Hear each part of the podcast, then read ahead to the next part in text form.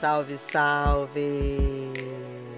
Bem-vindos ao podcast Na Potência um espaço para troca de ideias, informações e curiosidades sobre a música preta do Brasil e do mundo. Essa primeira temporada é dedicada exclusivamente a mulheres pretas da música. Eu sou Verônica Orquídea e começo trazendo uma frase que vem ecoando na minha mente há alguns dias. Eu nos vejo refletido nas coisas celestiais. Éramos beleza, antes mesmo deles saberem o que a beleza era. E é com essa mensagem de Beyoncé que damos início ao episódio de hoje. Sim, meu povo, é isso mesmo. O episódio dessa semana não poderia ser para falar de outra coisa senão do Black King, o mais novo trabalho audiovisual de Beyoncé, lançado no dia 31 de julho. E, como sempre, ela gerando polêmica, porque afinal de contas, uma mulher preta assumindo sua posição de poder e realeza sempre vai ser bafo, né, gente? A diva Queen Bee traz pra gente esse retorno à raiz, na fonte de tudo que há, a mãe África, demonstrando que tem feito o seu caminho sankofa, desde o Lemonade, né, e do single Formation, e depois com Black Parade, onde ela já anunciava que viria, né, escancarando essa potência africana nesse novo trabalho que tem múltiplas referências ao continente africano e também a ancestralidade, as divindades, a espiritualidade, a riqueza, a beleza, o afrofuturismo, que ela faz muita referência. Além de trazer inúmeras participações nos feats com os artistas africanos e afro-americanos, como Chata Wiley, Major Lazer, o Tenko, a Lorde Africana, Misteriase, a Yemi Alade, Monchai Senelli, Tiwa Savage, entre outras participações como Lupita Nyong'o, Kelly Holland, Naomi Campbell, Ferry Williams, enfim, uma galera da pesada. E neste episódio faremos uma análise afro-referenciada sobre a obra Black King, Preto é Rei. E para isso eu trouxe uma sumidade para falar dessas referências africanas presentes no filme. Uma mulher preta, também super poderosa, Azinjeri. Ela é doutora em literaturas africanas, pós-doutora em filosofia africana, pesquisadora, professora, multiartista, crítica teatral e literária, mãe e youtuber. Ou seja, uma mulher brabíssima. Muito obrigada pela tua presença. É uma grande honra te receber para a gente falar dessa obra tão importante que tem causado muita polêmica, mas que hoje a gente vai deixar um pouco as polêmicas de lado e falar mais da obra em si, né, e da sua importância. E eu queria que você se apresentasse e trouxesse um pouquinho do que você pôde perceber com essa obra aí, Black King. Tá. Tá bom, então vamos lá. é, agradecer, muito obrigada pelo convite. É sempre um prazer poder conversar um pouco sobre África e as suas afro-referências, que é algo que eu já faço há 17 anos, né? Em todo esse período de pesquisa. Então, é, assistir Black King foi muito interessante, porque parecia assim que ela estava me dando a resposta do meu artigo final de pós-doutoramento. Porque eu falo que a arte e a filosofia são dois caminhos de reumanização da população negra. E aí, quando eu vi esse filme, parecia assim que, que ela leu meu artigo. Falou assim: caraca! Os meus amigos até zoaram assim: caraca, como é que pode? Preveu, né? Mas eu fiquei super feliz. Que incrível, que massa. E, e, e pra gente é, é um momento de respiro, né? Porque alguém com a importância e potência da, da Beyoncé está falando sobre, sobre África, trazendo essa memória, essa ancestralidade, né? Porque o epistemicídio fez a gente esquecer essa nossa grandeza, essa nossa riqueza, né? Porque Beyoncé incomoda quando vem nesse glamour, toda, né, de diamante, toda no ouro.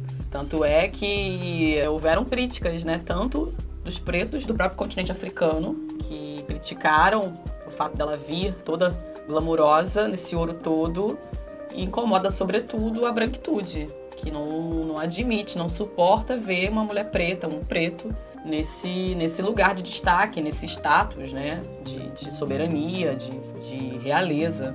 Apesar de ter todas as críticas, eu acho, eu considero uma obra importante justamente por ser um, um, um, sentimento de levante dessa nossa ancestralidade, né? É isso, eu acho que a proposta dela foi justamente essa, assim. Porque, e é uma das coisas que eu defendo no meu artigo final de pós-doutoramento, que se chama justamente Reflexões Artístico-Filosóficas de Reumanização do Negro em que eu vou falar que a arte, ela por conta do seu poder semiótico e pedagógico, ela é muito empoderadora, porque ela vai falar com instâncias do nosso ser que a razão não contempla. Então são instâncias é, cosmosensíveis, né? E é por isso que é, que é importante. E fora que o álbum ele é, é visualmente um, um soco semiótico na nossa, na nossa autoestima, na nossa compreensão de mundo. E nossa, eu não estou falando só de pessoas negras, não. Eu estou falando pessoas em geral, porque conhecer a África deveria ser um conhecimento para todos, né? E não apenas um conhecimento para a população negra. Porque todo mundo conhece a Europa, história da Europa, filosofia da Europa, ciência da Europa e praticamente ninguém conhece outras questões relacionadas aos outros povos, à outra idade. Então, na verdade, a Beyoncé, ela, claro, tá falando pra gente, Sim. mas na verdade ela tá falando pro mundo. Com certeza. Isso é poderoso. E porque ela sabe também do lugar que ela ocupa, né? Como o protagonismo que ela tem dentro da arte, né? Dentro da, da música e da arte como um todo, porque ela é uma multiartista, né? Então eu acho que ela também procura dar essa voz, né? Que muitos artistas não conseguem. Tanto é que ela convidou uma série de artistas africanos e afro-americanos para compor aí essa obra. Justamente eu acho que para dar foco e dar luz a esses artistas também que não tem essa visibilidade toda que ela tem. É, né? e a maior parte dos, dos cantores africanos são nigerianos, né? Uhum. que também conversa com a, a, estética, uma das estéticas que vão conduzir a obra. Ela, ela usa muito da cosmogonia é, que a gente encontra nos povos daquela região ali da Nigéria, né? Em relação às deidades, em relação Sim. às máscaras, à escolha de cores. Então, faz tudo todo um sentido. Daí eu, assim, eu gostaria que você trouxesse essa menção dessa questão do ouro, né? Da riqueza que ela traz no, no, no filme. Eu percebi que você faz essa menção, né? Que, que o ouro é, é muito presente nos impérios de Gana e do Mali né? Tanto é que ela, ela faz uma citação à Mansa Musa, né? Isso, é um verso, ele é explícito num verso da música, né? Mood Forever. Uhum. E, e aí, assim, eu preciso fazer o o curso, curso África e Diáspora, Caminhos Pluriversais. Por quê? Porque nesse curso eu dedico uma sessão inteira para falar tanto do Império do Ghana quanto do Império do Mali. E eu falo sobre Mansa Musa e explico a história de Mansa Musa, porque Mansa Musa é um dos reis do Mali. É, ele tá, vai viver ali mais ou menos em 1280 da nossa era. E ele é sem dúvida alguma, o homem mais rico da humanidade até o dia de hoje. Asa, da onde você tirou isso? Eu tirei isso de um monte de gente, como por exemplo a coleção História Geral da África da Unesco. Então, uhum. assim, a Unesco já chancelou isso aí. Então eu não estou inventando isso para ninguém.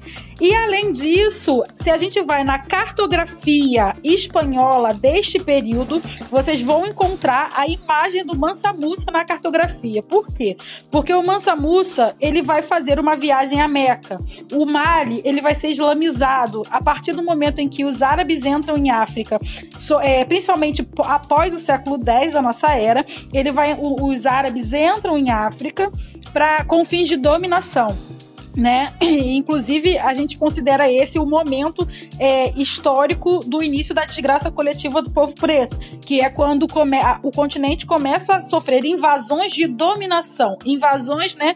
Para fins de, inclusive, escravização, porque quem começa a escravizar o povo africano, primeiramente, são os árabes, no século X, e uhum. depois vem os europeus no século XIV e XV para gananciar a bagaça toda, né? Então, Mansa Musa, ele vai fazer uma viagem a Meca, né? Não sei se vocês sabem, mas todo muçulmano precisa ir a Meca uma vez na vida para virar Al-Hajj, né? Al-Hajj, que é uma titulação de quem já foi é, a Meca. E então Mansa Musa vai fazer essa viagem e é muito interessante que o Alberto Costa e Silva, no livro A Enxada e a Lança, Alberto Costa e Silva é um africanista brasileiro, ele é um diplomata, ele é um homem branco, e mas ele tem uma obra extensa sobre o continente africano, uma obra muito valiosa.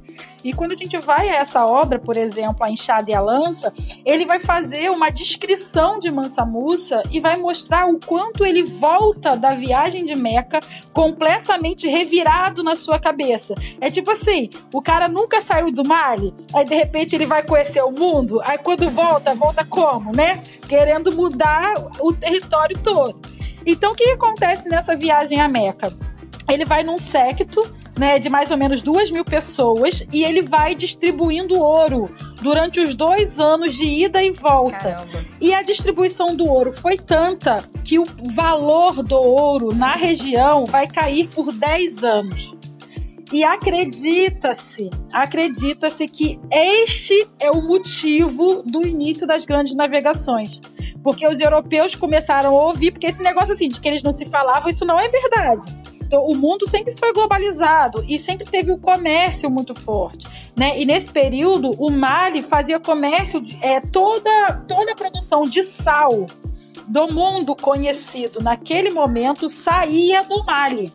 Então, o Mali era um grande centro comercial exportador de sal e um grande produtor de ouro junto com o Império de Gana, né, que é o império anterior ao do Mali, que o Império do Mali vai invadir com Sundiata Keita e vai anexar o Império de Gana ao Império do Mali. Né? Isso tudo antes de Mansa Musa. Até que Mansa Musa vem, se torna rei e vai fazer essa viagem distribuindo ouro à torta e à direita. Inclusive, Alberto Costa e Silva fala sobre isso. Ele diz que o Mali, nesse período, apesar de ser muito, muito rico e tudo mais, é, não tinha essa ostentação na sua população. Então, assim, as grandes construções do Mali ainda não existiam, né? Era, era ainda muito mais aquela ideia de aldeia mesmo, uma grande cidade, um grande centro comercial que já tinham prédios de três andares né, de até três andares, mas prédio de três andares é, no, no, na África data do Egito Antigo e das ruínas de, de Meroé. Né, mais ou menos 6 mil antes de Cristo, a gente já tem ali prédios de três, quatro, cinco andares na região ali que a gente chama do chifre da África. Mas é, Mansa Musa, nessa viagem, ele vai e ele vai realmente entrar em contato com um mundo riquíssimo de conhecimento que é o mundo islâmico. Então você tem, por exemplo, Ibn é, que é um historiador islâmico que tem uma, uma grande obra que fala de Mansa Musa, porque eles tiveram contato nesse período. Então, quando Mansa Musa volta, né, depois de ter é, é, conhecido mesmo outras formas de cultura, ter, ter visto outras coisas, ele volta com uma série de engenheiros, arquitetos e intelectuais muçulmanos então vem essa galera pro Mali junto com o Mansa Musa e é nesse momento que Timbuktu, a capital do Mali, se torna a maior capital comercial do mundo antigo, juntamente com Fez, no Marrocos. E aí o que, que, acontece? Quando ele volta dessa viagem do Mali, né, que ele já distribui o ouro, né, o preço do ouro vai cair, ele vai vir com a, a, a intenção de modernizar o Mali, né? E a gente vai falar esse período é o período da história africana que se chama a era do mercantilismo africano, tá? Que vai terminar com a invasão europeia e a destruição do reino do Mali e todos os outros demais reinos, Zimbábue, é, reino do Congo, tudo isso vai cair por conta do poder destruidor europeu. Então quando ele volta, por exemplo, vai ser construída a Mesquita do Mali. Por favor, coloquem no Google e vejam que obra-prima da arquitetura o que é a Mesquita do Mali, né? Que é construída justamente nessa volta. Quando ele volta, vai ser construída a Universidade de Timbuktu, que data desse período e é uma universidade que existe até os dias de hoje, uma das maiores e mais importantes universidades do continente africano. Então, ele vai fazer realmente uma revolução cultural no território do Mali a partir dessa ida à Meca. E aí o, o Alberto Costa e Silva, o Molef Ketia Santos também fala isso, e a enciclopédia da Unesco também fala isso, que esse retorno de Mansa Musa é, para o Mali após essa viagem é que vai ter o ouro. O ouro ele começa a ter uma outra perspectiva, né? Para além da perspectiva de, é, de orivesaria, né? Porque o ouro então era orivesaria, utensílios. Eles colocavam muito ouro nos dentes, né? É, mas a partir desse momento o ouro ele realmente ganha outro aspecto civilizacional para essa população. E tem uma outra coisa assim que eu sempre falo no meu curso. Gente, a nossa relação com o ouro é uma relação de etos. É uma relação de ser e estar no mundo. A gente tem uma coisa com o ouro que é ancestral. E é aquilo assim, quando a gente enriquece, o que a gente faz? Enche de ouro e joga o leopardão no sofá. Entende? E aí o ocidente. É isso mesmo. É isso. A gente gosta, é. joga logo um leopardo, é uma isso, oncinha. É Só que o ocidente vai ler isso como peruagem ocidental. Por quê? Porque as peruas ocidentais usam o, o, o leopardo e o ouro. Exatamente com essa intenção. Agora, nós, africanos em diáspora e africanos do continente, né, afro-brasileiros, enfim, as suas pluridiásporas, assim como a Beyoncé, nós temos uma relação asílica com o ouro. Veja bem, como é que se comportam as pessoas pretas que enriquecem? Botam logo aquela correntona de ouro, aquele, né, aquele brincão de ouro, aquele anel de ouro, os dentes é de ouro. Tudo de ouro. Isso. E por quê? Porque a gente é exibido? Não, porque isso ativa uma centelha ancestral, um asilo cognitivo, algo que é, é uterinamente nosso, essa relação com o ouro. Principalmente quando a gente sabe que no Antigo Egito comia-se pó de ouro para potencializar a troca eletromagnética e espiritual da melanina com o mundo dos espíritos. Então veja, o ouro é vida. Uau. Uau. Que potente isso que você está falando. E essa questão da espiritualidade, ela também traz bastante, né? Muito. Esse retorno a essa espiritualidade, as divindades que ela traz, né? Queria que você falasse um pouquinho disso também, das divindades que você pôde identificar nas músicas, né? É, são muitas divindades, assim. É, é, eu vou ficar aqui até amanhã falando. Mas eu vou, como a gente está se baseando no meu texto, né? O, o Black Skin, uma análise afro-referenciada, eu vou só comentar essas que já estão ali, né? Porque o povo também pode depois ler. Sim. Que é, é Oiá, é Oiá Bali, ou Oiá Igbali, que é a Oiá que veste branco e conduz os, os espíritos ao mundo dos mortos. É a Senhora dos Eguns. Quem é de candomblé e já foi num sepultamento de alguém feito, sabe que há ali na hora do sepultamento, Oiá vem em terra e leva o caixão. Eu não estou falando nada fora da nossa experiência. Eu sou uma mulher de axé, já estive em sepultamentos, é, sepultamento mesmo, enterro, né? É, de pessoas feitas e em todos os sepultamentos que eu fui, no momento de conduzir o caixão para o buraco, Oiá incorpora e vem à frente. Porque ela é a senhora dos eguns. E quando Beyoncé, no enterro do Mufasa, vem de branco à frente do caixão, é Oyabali. E como essa é uma entidade nigeriana e eu vejo ali o fio condutor é, estético bem presente na Nigéria, para mim faz todo sentido. Depois eu vejo olhar. É, é lindo. É lindo demais. É. Quando você, assim. você, faz essa leitura, né? Você percebe o quanto de referência ela traz pra gente, né? Muito. O filme é referência do primeiro ao, ao último ao último minuto, assim. E eu escrevi um texto enorme sobre isso. Eu também vou fazer um conteúdo pro meu canal, analisando, né, visivelmente, colocando fotos para tentar também agir cognitivamente em relação a isso. Uhum. Mas o que eu ia falar é que é, também a gente vai ver Oiá novamente quando ela está na cena é, vestida de azul, com um turbante e uma roupa cheia de borboletas, com uma árvore ao seu fundo, né? A árvore tem uma relação direta com a ancestralidade, a árvore é a morada dos ancestrais para praticamente todas as cosmo cosmologias e cosmogonias africanas, principalmente as bantus e as iorubás, né? A gente aqui no Brasil tem o Inquice, Tempo, o Voodoo Louco e o Orixá Iroko, que são três entidades é, manifestadas em árvores, né? E três entidades arbóreas. Então, quando Beyoncé tá é, com aquela roupa azul, né, é, que já remete à ancestralidade, cheia de borboleta, ela na verdade está ali incorporada enquanto uma Oya Onira, que na verdade também é a senhora da minha cabeça. E Oya Onira, ela é a mulher das borboletas, é a senhora das, do entardecer, da, do vermelho roseado do fim do dia. E esta é a Oya da delicadeza e da brutalidade. É aquela que é bruta como um búfalo e delicada como uma borboleta. Né? Então, quando ela tá ali falando, né, e cantando, vestida é, daquela com aquela roupa com borboletas, para mim é uma leitura direta novamente de Oiá. Né, uma outra qualidade de Oiá. Eu também vejo uma relação às deidades da água, Oxum, né? Tem aquela cena em que ela tá toda de amarelo, ouro, isso é Oxum purinho mas eu também vejo uma relação tanto com o Iemanjá, porque Iemanjá é a senhora de todas as cabeças e, o, e Oxum é a senhora de todos os ventres. As duas são Iabás da maternidade. As duas são as grandes mães, né? Tanto que quando você está grávida, a gente normalmente faz o quê? Oferenda para Oxum, porque ela que está cuidando do nosso ventre. E Oxum é também a Iabá que cuida das crianças na sua primeira infância, né? Lá no meu axé eu aprendi que as crianças têm orixá, mas quem rege a cabeça e o cuidado das crianças na primeira infância é Oxum. Independente quem seja o orixá da cabeça daquela, daquela infância, né, daquela criança. E aí, eu também vejo Iemanjá nessa relação do mar, né? Iemanjá é a rainha do mar e a Yoshun é a senhora do rio.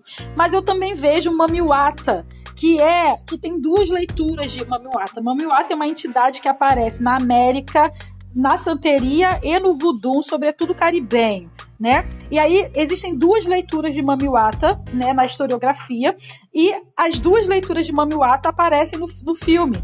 A primeira leitura é aquela que está envolta a uma jiboia, ela também é conhecida como sereia da água doce em África, que também pode ter o nome, se você for para pensar junto com os angolanos, o nome de Kianda, né, que é uma outra leitura, um outro nome que também dá a essa senhora sereia, né, é, dos grandes lagos, né, ali da região. Não sei se vocês sabem, mas a África tem os maiores lagos do mundo, né?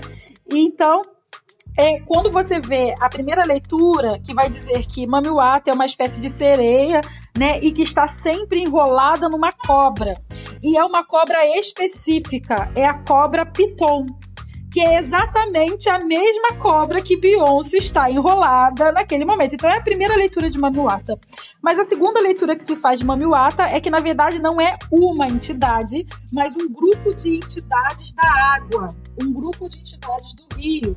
E aí, quando a gente vê aquela cena em que Beyoncé está de vermelho, dançando num, num córrego, no filete de água de um rio, com várias mulheres de vermelho formando um triângulo, é a segunda leitura de Mamiwata que aparece aí. Né? Então, o que ela na verdade está trazendo é uma grande leitura do matriarcado, que também aparece com a ideia de alçar Alcete e Heru. Alcete é o que a gente conhece como Isis, né? E Heru é o, o filho de, de Isis e Osíris, né? De Alçar e Alcete. E ela vai aparecer recorrentemente no filme, sobretudo naquele quadro que é, é um quadro bem grande, em Mood Forever, eu, se eu não me engano, e que tem a Beyoncé com os seus três filhos, bem parecido assim com aquela leitura de, de Nossa Senhora, Sim. né? Só que quem estuda a África sabe que, esse, que essa leitura de Nossa Senhora com Jesus na mão e a auréola na cabeça é uma leitura apropriada de Alcete com o Heru no colo. Quando você vai às pirâmides esqueméticas, quando você vai ao Vale do Nilo, quando você vai às ruínas de Kemet antigo, do Egito Antigo, é uma imagem recorrente de Alset, ou Isis, como a gente conhece agora, com Heru no seu colo. E veja, Heru é uma palavra que está na base da etimologia da palavra Jesus. Então veja, é toda uma construção de apropriação que o Ocidente faz desses mitos fundadores de Kemet e que Beyoncé, de alguma forma, traz também para o matriarcado. Eu sou uma mulher mulherista africana, eu, eu teorizo sobre o mulherismo africana, e é claro que eu não vou dizer que o que ela faz ali é algo pensando no mulherismo africana, mas eu entendo que no momento em que ela faz uma relação direta com o matriarcado africana, ela está dando conta dos princípios mulheristas. Sim. Mesmo que não intencionalmente. E também uma imagem bem forte para mim foi quando ela aparece em cima de um cavalo, mas com uma roupa meio de vaca e com os chifres, né? Isso! Isso também faz essa referência, né? É, que a referência de Heru é, tem muitas referências, porque a deidade bovina ela é muito forte na, na África Oriental. Então, há muitas recorrências, principalmente nos povos nômades, né? Porque tem os povos sedentários, tem os povos nômades em África, há, há os povos seminômades, por exemplo, as imbas, a, quando as dançarinas estão passando aquela terra é, vermelha no cabelo e no corpo, elas estão falando diretamente em relação às, mulheres imbas da Namíbia e da Angola, que são um povo seminômade por exemplo. E é muito interessante dizer que aquela composição terrosa é feita de óxido de zinco. E óxido de zinco é um protetor solar natural. Então veja, né, a, o, o conhecimento ancestral de África, né? Também você falou do Exu sendo representado ali no momento do Scar, né? Exatamente. Ele de preto, aquela, aquela tonalidade do preto e do vermelho, né? Que vem também. Sim. Isso, eu vejo Exu ali em muitas partes. Eu vejo Exu também quando. Eu esqueci o nome do rapper, mas que tá também com a piton enrolada dele. Eu vejo Exu ali. Eu vejo Exu ali por dois motivos. Primeiro, pela questão da pergunta filosófica que ele faz acima. Sim. Quem é você? Isso é muito Exu. Mas eu também vejo Exu porque os dentes dele são separados. E isso é o símbolo de Exu na Nigéria. Uhum. Né? Ter os dentes separados é um presente que Exu te dá. Então, isso também é uma, ali uma possibilidade, né? Eu não estou fazendo uma análise fixa, tá, gente? Não, isso não é uma análise estanque. Eu não sou uma autoridade no sentido que só eu posso falar. Na verdade, é uma leitura a partir do meu conhecimento conhecimento. Então, se você acha que não é Exu nem nada, não, tá de boa também. é livre. Uhum. É livre. Mas eu vejo Exu ali e eu também vejo o Exu em Scar por conta da coloração verde e vermelho, que são cores de Exu, mas também pela própria lógica da história. Porque Exu é aquele que traz o caos para trazer o equilíbrio. Sim. Então, o que que Scar faz ali? Scar traz o caos para a vida de Simba, Sim. né, para que depois ele possa traz virar... a dúvida, né? Traz a dúvida, o questionamento, né? A coisa dúbia ali. Exatamente, para que depois ele possa chegar à sua centralidade, né? Autônoma, né? É, que vai acontecer ao longo da própria jornada do herói. Porque o Rei Leão e Black King tá falando da jornada de um herói, né? Que é, e aí é do povo da literatura mesmo, que é a minha área. Essa é uma história de. Quando você vai à, à teoria da literatura e vai ver a jornada do herói, tem alguns pontos que aparecem, né? Básicos que aparecem na obra. Né? O conflito, a, a, a descredibilidade, a fuga, a superação, a autoconsciência e a recuperação do que foi perdido para que sim ele tenha um fim heróico. Né? Isso são é, os, os, as características da jornada do herói. Então, todo herói tem um antagonista. Uhum. Né? Não, não há herói se não tiver vilão dentro da literatura, dentro da arte. Então, Scar, na verdade, ele é um antagonista. Tá? Porque eu não estou, nesse momento, reforçando a análise demoníaca de Exu. Pelo amor de Deus, Exu não é demônio tá? Quem diz que Exu é demônio tem um sério problema de racismo religioso aí. Né? O que no, no, caso não é a minha leitura. O que eu estou dizendo é que dentro da jornada do herói, Scar faz o contraponto a esse herói para que o herói possa evoluir. E quando a gente vai olhar a estética atribuída a Scar, é uma estética muito próxima à estética atribuída a Exu. Uhum. É mais ou menos isso que eu quero dizer. E você consegue identificar alguma outra. Tem várias divindades, né? Deidades que aparecem, né? É. A gente tem que ver algumas vezes, né? Pra gente poder analisar melhor, né? É. E tem também a questão do afrofuturismo, que é bem nítido, né? Nessa obra, no momento que ela tá naquele deserto do Saara, com aquela roupa preta e que ela faz uns movimentos com a lua em cima. É, eu acho aquele momento bem, bem afrofuturista, né? Além de outros momentos, né? E eu, eu lembro que na tua coluna você fala do Dogon e Dangara, desse saber, né? Queria que você falasse um pouco disso também. É, o afrofuturismo ele é um movimento artístico, estético, cultural, uhum. né, que vai originar principalmente a partir da década de 50. É, é, hoje em dia ele já é um movimento muito forte e inclusive presente na nossa diáspora. Eu tenho um artigo, inclusive, sobre o afrofuturismo e o teatro preto, né, em que eu analiso essa presença e as características. E é importante dizer que afrofuturismo ele tem premissas. como, por exemplo, toda construção deve ser oriunda de ventres negros, né? E ventres não ventres biológicos, né? Mas os ventres míticos, assim. Ou seja, tem que ser feito por pessoas negras. O que eu quero dizer é o seguinte, que se você faz, por exemplo, uma peça de teatro com toda a estética afrofuturista, mas não há na produção não é feita por pessoas negras, essa não é uma obra que a gente inclui dentro da obra afrofuturista, né? O que não significa que não possa ter pessoas brancas, pode ter. A questão é que, enquanto característica afrofuturista, a, toda a construção tem que sair de mentes pretas né? Então, é, pode ter personagens brancos, pode ter uma produção também com pessoas brancas, mas quem tem que ali é, assinar, a, dar o veredito final, pensar a construção da história e, e, atuar, principalmente atuar, estar ali na frente, tem que ser pessoas negras para realmente ser considerado uma estética futurista. E o que, que é o afrofuturismo? O afrofuturismo é um movimento de Sankofa, é olhar para o passado para projetar o futuro. Projetar um futuro o quê? Um futuro afrofuturístico, no sentido de quê? De que a gente vai buscar numa cosmogonia, por exemplo, Dogon e Dagara, que fazem leitura dos astros desde antes de Cristo, né? Que inclusive Kemet também faz essa leitura dos astros desde antes de Cristo. As pirâmides de Gizé no Egito, elas estão alinhadas de acordo com Sirius, com a estrela Sirius no céu. E é por isso que elas são pontudas e por isso que elas estão numa linha direta que dialoga diretamente com a linha direta do céu no aparecimento de Sirius, né? Assim como o calendário maia. Né? Os maias têm a mesma relação de, por exemplo, o ano novo quemético é com o primeiro aparecimento de Sirius no céu, que data mais ou menos a cada 365 dias, mais ou menos, ou seja, um ano, né? A invenção do calendário é egípcia. Os maias também têm o nascimento de Sirius enquanto um marco de virada de ano no seu, no seu calendário. Então veja, há aí um diálogo. Fora que lugares que têm pirâmides teve uma relação direta de intercâmbio cultural com o Antigo Egito. Isso também já é provado por muita gente, como Sheikh Anta Diop. Não estou inventando nada nem criando nada aqui. Há já toda uma historiografia que prova isso. Ou seja, em algum momento, os maias e os queméticos dialogaram. Como, quando, por quê e onde, não sabemos. Mas a, as pirâmides maias são muito parecidas com o formato das pirâmides que a gente encontra no reino de Núbia, como por exemplo o Sudão, Sudão do Sul, é, o sul do Egito, toda a linha do rio Rapi que a gente conhece como Rio Nilo.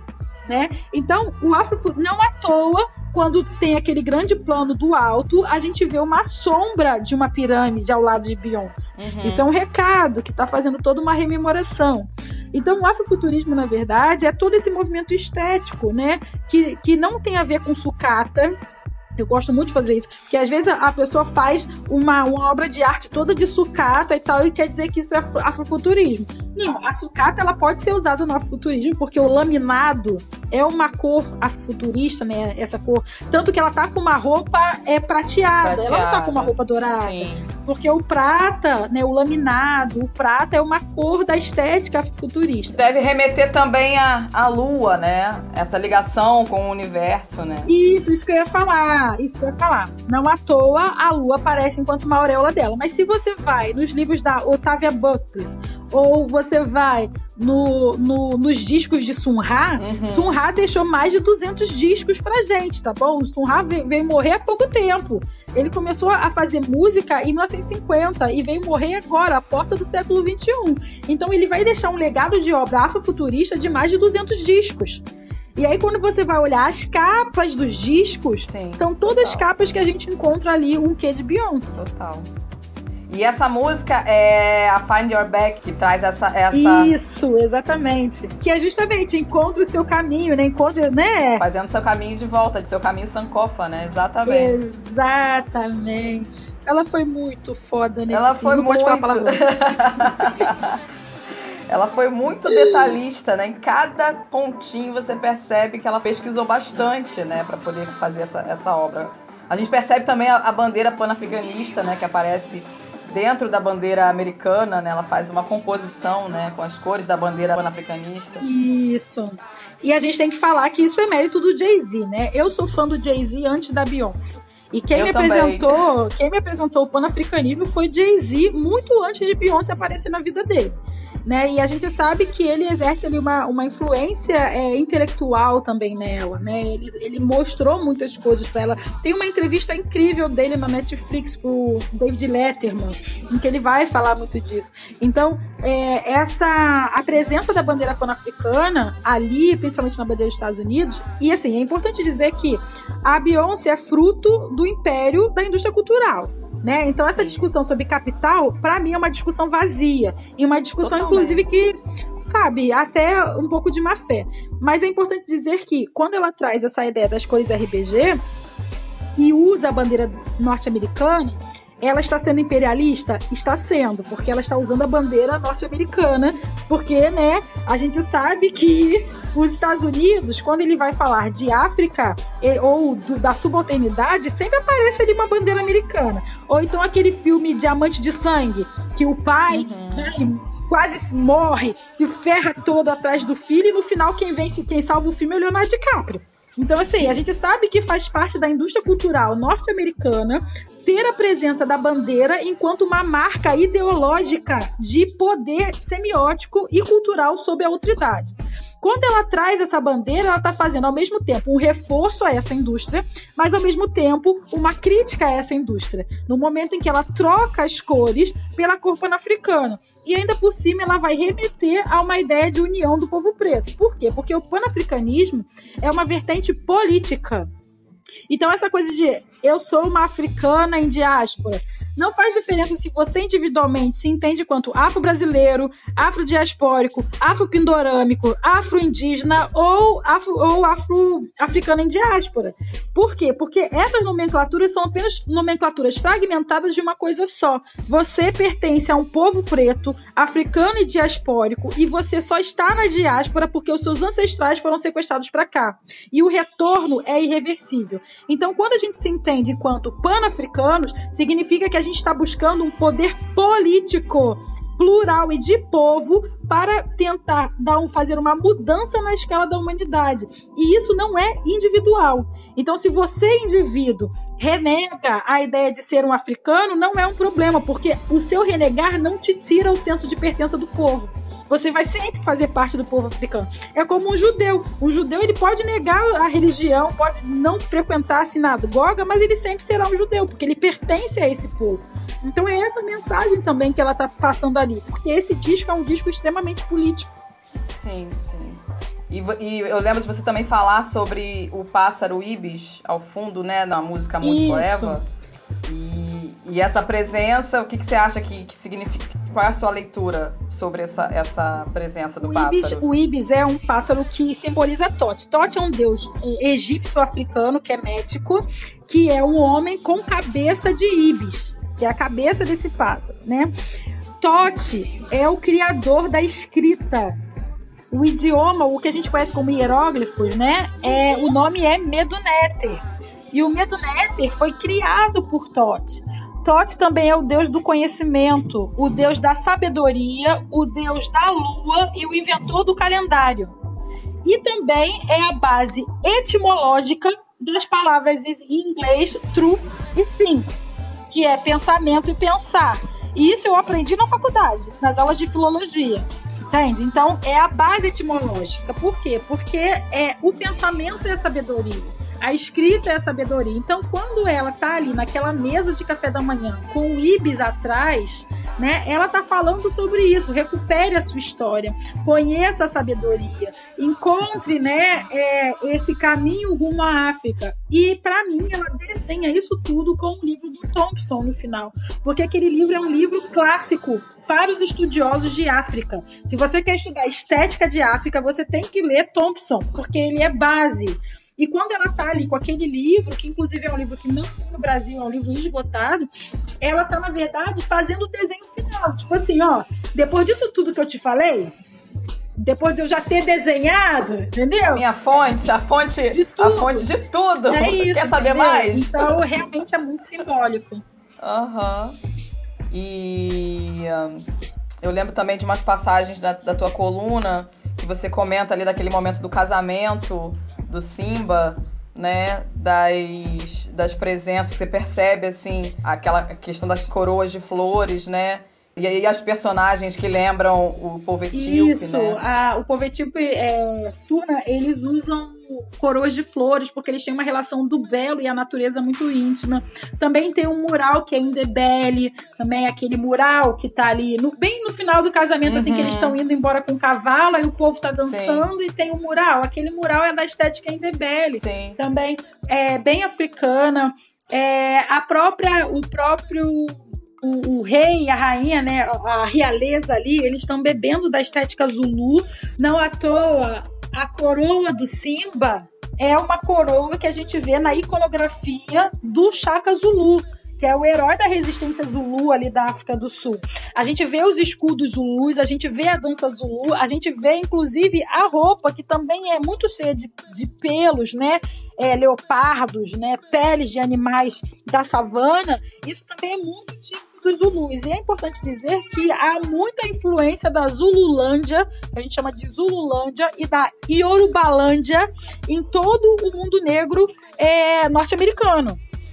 Norte-americano. Muito uhum. forte. E assim, por quê? Porque a, uhum. a o próprio processo de escravidão, de escravidão, o sequestro, por exemplo, para o Brasil, ele vai se dar majoritariamente banto né, principalmente da região Congo-Angola. Então a gente sabe que 75% da ascendência negra brasileira é uma ascendência banto. Eu sou uma mulher banto geneticamente. Né? E depois é que vão chegar os iorubás, mas já no fim da escravidão. Os bantos são os primeiros a chegarem e os últimos a, a, a pararem de, de, serem trazidos no sequestro. Por isso que eles influenciam a cadência da língua portuguesa, né? Ele influencia a, as uhum. línguas bantos. O Brasil, na verdade, fala português. Agora, para a diáspora norte-americana, por conta da colonização inglesa, quem é que vai ser levado para lá? Aqueles territórios que quem dominava era a Inglaterra. Que territórios é esse? Nigéria, né? África do Sul, uhum. Zimbábue, né? Uhum. Então, é, são marcas mesmo que a gente consegue ver. Então, para mim, faz todo sentido Beyoncé é, se alimentar da estética Yorubá e da estética Zulu, porque essa estética é presente na construção afro-americana por conta da, do sequestro dos ancestrais para lá. Entende? Sim. E se fala também do, das pinturas, né? É, mas o, a pintura corporal, assim como a tatuagem corporal, é algo muito africano. A tatuagem, ela remonta à Núbia antiga, mais ou menos 60 mil anos antes de Cristo. A gente já tem ali fósseis que a arqueologia recuperou, que dá conta disso. Inclusive, tem um post no meu Instagram que explica isso, porque eu fiz uma live sobre tatuagem, porque eu sou toda tatuada, e eu fiz uma pesquisa sobre a presença da tatuagem em África, e eu fiz uma live com a minha tatuadora em que a gente uhum. explica a trajetória da tatuagem em África. Ah. Né? Porque a tatuagem é um amuleto. Maravilhoso. Tatua-se na pele os elementos de proteção do seu amuleto. Uhum. E também a escarnificação, que é aquela, aquelas marcas e cicatrizes altas, né? É, africanas. Isso também é uma coisa extremamente africana. Quem é de candomblé sabe que na feitura você tem o corte da escarificação. Você fica com uma marca, né? Então, tem toda essa relação também relacionada à beleza. É, eu vejo aqui também muita pintura macua, né? Essa pintura do branco no rosto é muito macua, que é a região ali de Moçambique, né? Enfim, ah, é porque a África são mais ou menos 5 mil povos, né? Sim. E a gente não consegue dar conta disso tudo. Uhum. Mas eles têm uma unidade cultural. E a unidade cultural africana, ela, por exemplo, aparece com as máscaras, uhum. né? Quando a gente fala assim, as máscaras africanas são uma unidade cultural, significa que eu posso pegar uma máscara etíope, uma, uma máscara de um povo da Etiópia, eu posso pegar uma máscara de um povo de Angola, eu posso pegar uma máscara do povo do, não sei, Costa do Marfim, e eu posso pegar uma máscara de um povo, não sei, do Zimbábue ou Moçambique. Se eu coloco essas máscaras lado a lado, apesar de elas serem completamente diferentes, elas são iguais. Uhum. Porque isso é a unidade cultural. E se eu coloco essas máscaras todas lado a lado e pego uma máscara europeia, por exemplo, aquelas da idade medieval, dos carnavais e tal, você vai ver que ela não, ela vai destoar, uhum. porque ela não participa da unidade cultural das máscaras africanas, entende? Sim. Então, independente do território de África que esteja, as, principalmente a África subsaariana, uhum. As máscaras africanas serão um ponto de unidade cultural, porque as máscaras africanas, elas são, na verdade, você usa para a incorporação dos espíritos ancestrais. É por isso que quando a gente tem ali, a gente tem os ancestrais, né, dançando com aquelas máscaras. Por quê? Porque você incorpora. Muito parecido com o candomblé. As iabás não mostram o rosto. Né? Quando as iabás estão incorporadas, a, o, no rosto dela sempre tem pedraria. Uhum. Por quê? Porque é uma forma de entender também essas máscaras aqui na nossa diáspora. Uhum. E ainda falando sobre essa ancestralidade, você cita nessa essa questão que ela traz da ancestralidade cíclica, né? Com os personagens e azul nas, nas árvores, as árvores também são consideradas sagradas, né? Isso, isso foi uma leitura minha mesmo, que é baseada em toda a minha pesquisa relacionada ao mundo Bakongo e o mundo Nagô que a gente entende que a, é, o, o, tempo é um eterno retorno, né? Então, por exemplo, os bantos, nós somos ancestrais do tempo presente, que viraremos ancestrais do tempo futuro em breve, mas que somos oriundos de ancestrais do tempo passado. E que, na verdade, existe um macrotempo, um macrotempo cíclico, que é marcado na nossa percepção pelas experiências do microtempo. Ou seja, são os eventos sociais porque o tempo é assim. Vamos ver, vamos olhar o início do século XX e vamos olhar o início do século XXI. O macro tempo é o mesmo. Os Sim. mesmos tipos de tensões, os mesmos tipos de violência. O que que difere o século XX do século XXI nesse sentido são o quê? São os microtempos, ou seja, os eventos sociais que são marcados dentro dessa construção de macrotempo. Então, se no início do século XX a gente tinha ali a Primeira Guerra Mundial, no início do século XXI a gente vai ter também guerras, mas dentro de outra concepção, dentro de uma concepção alinhada com a nossa realidade tecnológica daqui. Mas a guerra é a mesma, tá entendendo? Então, quando eu vi ali, para mim ficou muito nítido que ela estava partindo dessa ideia de cíclico, principalmente por quê? Porque a própria cantora diz que esse filme se passa antes do Rei Leão, mas os eventos do filme todo são os mesmos eventos do Rei Leão. Ou seja, como se ela dissesse assim, ó, essa história que eu tô contando aqui é uma história pré-Rei Leão, mas ele vai sofrer as mesmas coisas que o Rei Leão sofreu, por quê? Porque ele é um ancestral que vai originar o ancestral Rei Leão. E isso é uma continuidade cíclica, uhum. né? Do mesmo jeito que a gente, a gente também herda características dos nossos ancestrais. E a epigenética já deu conta disso há uma pá de tempo. Sim. E... Um Daí, pensando nessa questão ainda da ancestralidade e do retorno, eu queria saber mais sobre o espólio de Mafá que você comenta, que de alguma maneira é uma chancela, né, de que todos nós podemos fazer esse retorno. É, isso é uma categoria criada por mim no meu pós-doutoramento. Esse é um conceito meu, né? Quem criou? Eu mesma. Maravilhoso. Explica pra gente, porque eu achei incrível. É essa tua análise? O conceito do meu pós-doutoramento está lá no meu artigo final, que eu já citei aqui para vocês. É, é assim, Marim Bani, que é uma intelectual afro-americana, ela vai dizer que a população negra ela sofre de, de, um, de um fenômeno chamado Maafa que ele começa com a invasão ao continente com fins de dominação e se estende transtemporalmente, transculturalmente, transterritorialmente ao longo né, da diáspora. Então, é, nós da diáspora, a diáspora africana, ela é fundada pela Maafa. Se a Maafa não existisse, nós também não existiríamos enquanto diáspora, porque nós estaríamos no continente africano, provavelmente, ou talvez não estaríamos, mas estaríamos fora por vontade própria e não por vontade alheia à nossa, à nossa vontade, à nossa humanidade. Então ela vai dizer isso, que esse é um fenômeno de holocausto, né? Eu não gosto da palavra holocausto, eu prefiro dizer a palavra desgraça coletiva, mas há pouco tempo eu mudei para infortúnio. Né? Então, Maafa é o infortúnio do povo preto que tem esse, essa, esse, essa lógica, né? E aí, mais uma vez, se está interessado em saber mais, tem um vídeo no meu canal chamado Você Sabe o que é Maafa? Em que eu explico detalhadamente o que é Maafa, e no meu curso África e Diáspora tem uma parte total dedicada ao estudo da Maafa. E aí, partindo de Marimbani, eu vou pensar o espólio de Maafa. O que, que é o espólio de Maafa? Espólio é aquilo que sobra depois de um desastre, é aquilo que sobra depois de uma guerra, é aquilo que sobra depois de uma morte. E eu parto de uma construção de um escritor angolano chamado Manuel Rui, em que ele fala o seguinte: a língua portuguesa é um espólio de guerra, e por isso os angolanos fazem dela o que eles bem entenderem.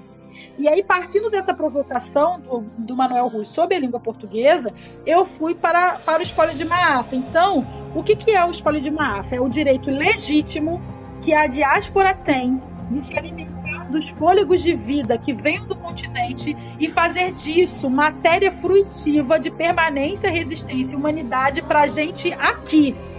Isso é uma herança inegociável. Inclusive, eu nem discuto isso com a branquitude, porque é isso, é nosso, é um direito. Entendeu? É um direito, já que não há uma reparação, esse direito de espólio ninguém vai nos tirar. E eu acho que é, a gente consegue fechar bem, porque toda a polêmica que foi gerada, né? Ah, ela pode, não pode, apropriação cultural e tal. Como uma preta não pode se apropriar da sua própria história, né? Não dá nem para questionar o poder que a gente tem de poder voltar e beber dessa fonte, e se alimentar desse saber. É isso. E é aquela coisa, assim, quando toda vez que eu me deparo com um africano do continente que não reconhece a minha africanidade, por exemplo, isso me fala muito mais sobre o grau de colonização dele do que realmente a minha africanidade A gente não pode esquecer que a Maafa também foi instaurada no continente. Ela vai se, vai se dar num modus operandi diferente, porque aqui a gente veio como peça. Lá, os colonizadores querem a terra. Então, eles vão o quê? Assimilar para dominar. Aqui não, aqui eles vão desumanizar e dizimar. Então, se o, o, estado de Maafa ele é diferente nos territórios, as consequências sobre eles também serão diferentes. Então, assim, quando eu me deparo, né, e foram poucas as vezes, graças a Deus, poucas as vezes que eu encontrei pessoas tão alienadas a esse ponto, que chega e fala, oh, mas você em África nem África seria. Significa que essa pessoa está partindo de um viés ocidental, fragmentador da humanidade alheia. Entende? Porque não é tipo, se em África, nem africana eu seria ou não. Eu sou uma mulher negra autodeterminada e eu estou dizendo que eu sou uma mulher africana da diáspora. Eu não estou negociando isso. Eu estou afirmando. Entende? Achei perfeita todas as suas colocações. Queria continuar mais porque é muita coisa. Se a gente for destrinchar mesmo o, o filme, a gente vai passar aqui horas, imagino que você vai ver algumas vezes também para poder escrever e botá-la também no seu canal. Isso. É, outros pontos que vão surgir ao longo desse, desse lançamento, né? Porque foi uma semana, a gente ainda tá é, digerindo todo esse, esse impacto que foi o lançamento né, do Black Sim, é, é isso. E, eu, e esse momento eu tô escrevendo um texto sobre a masculinidade empoderada em Black Skin. E esse texto vai sair na próxima terça-feira também, na, numa das minhas colunas e eu também estou produzindo o conteúdo mesmo para o meu canal.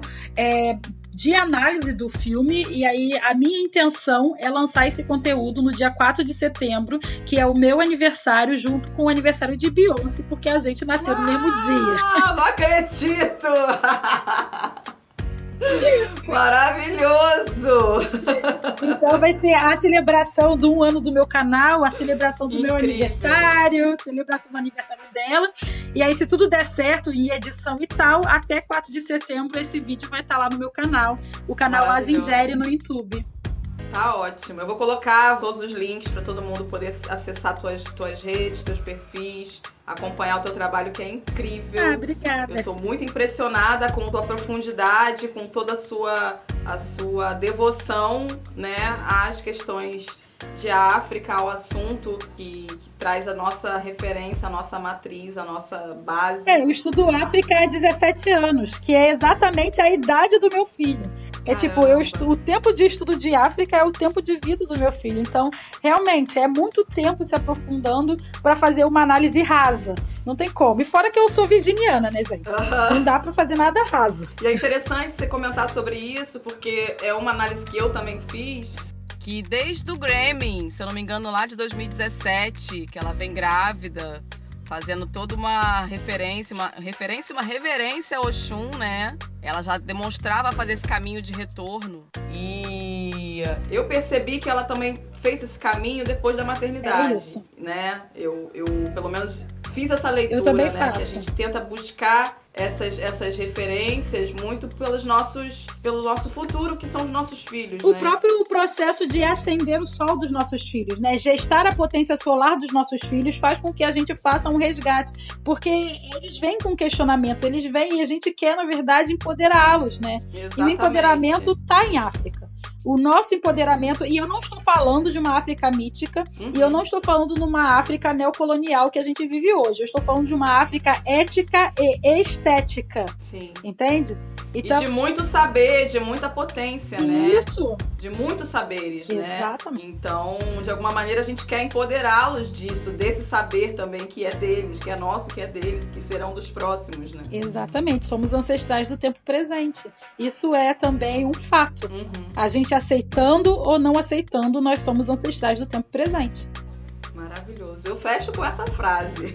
não tem mais o que dizer depois disso. Gratidão imensa pela tua presença, pela tua disponibilidade. Nada. Espero que a gente possa depois conversar sobre outros assuntos que eu adorei. Tá bom? Tá, com certeza. Deixa um grande beijo. Até a próxima, meu bem. Muito obrigada.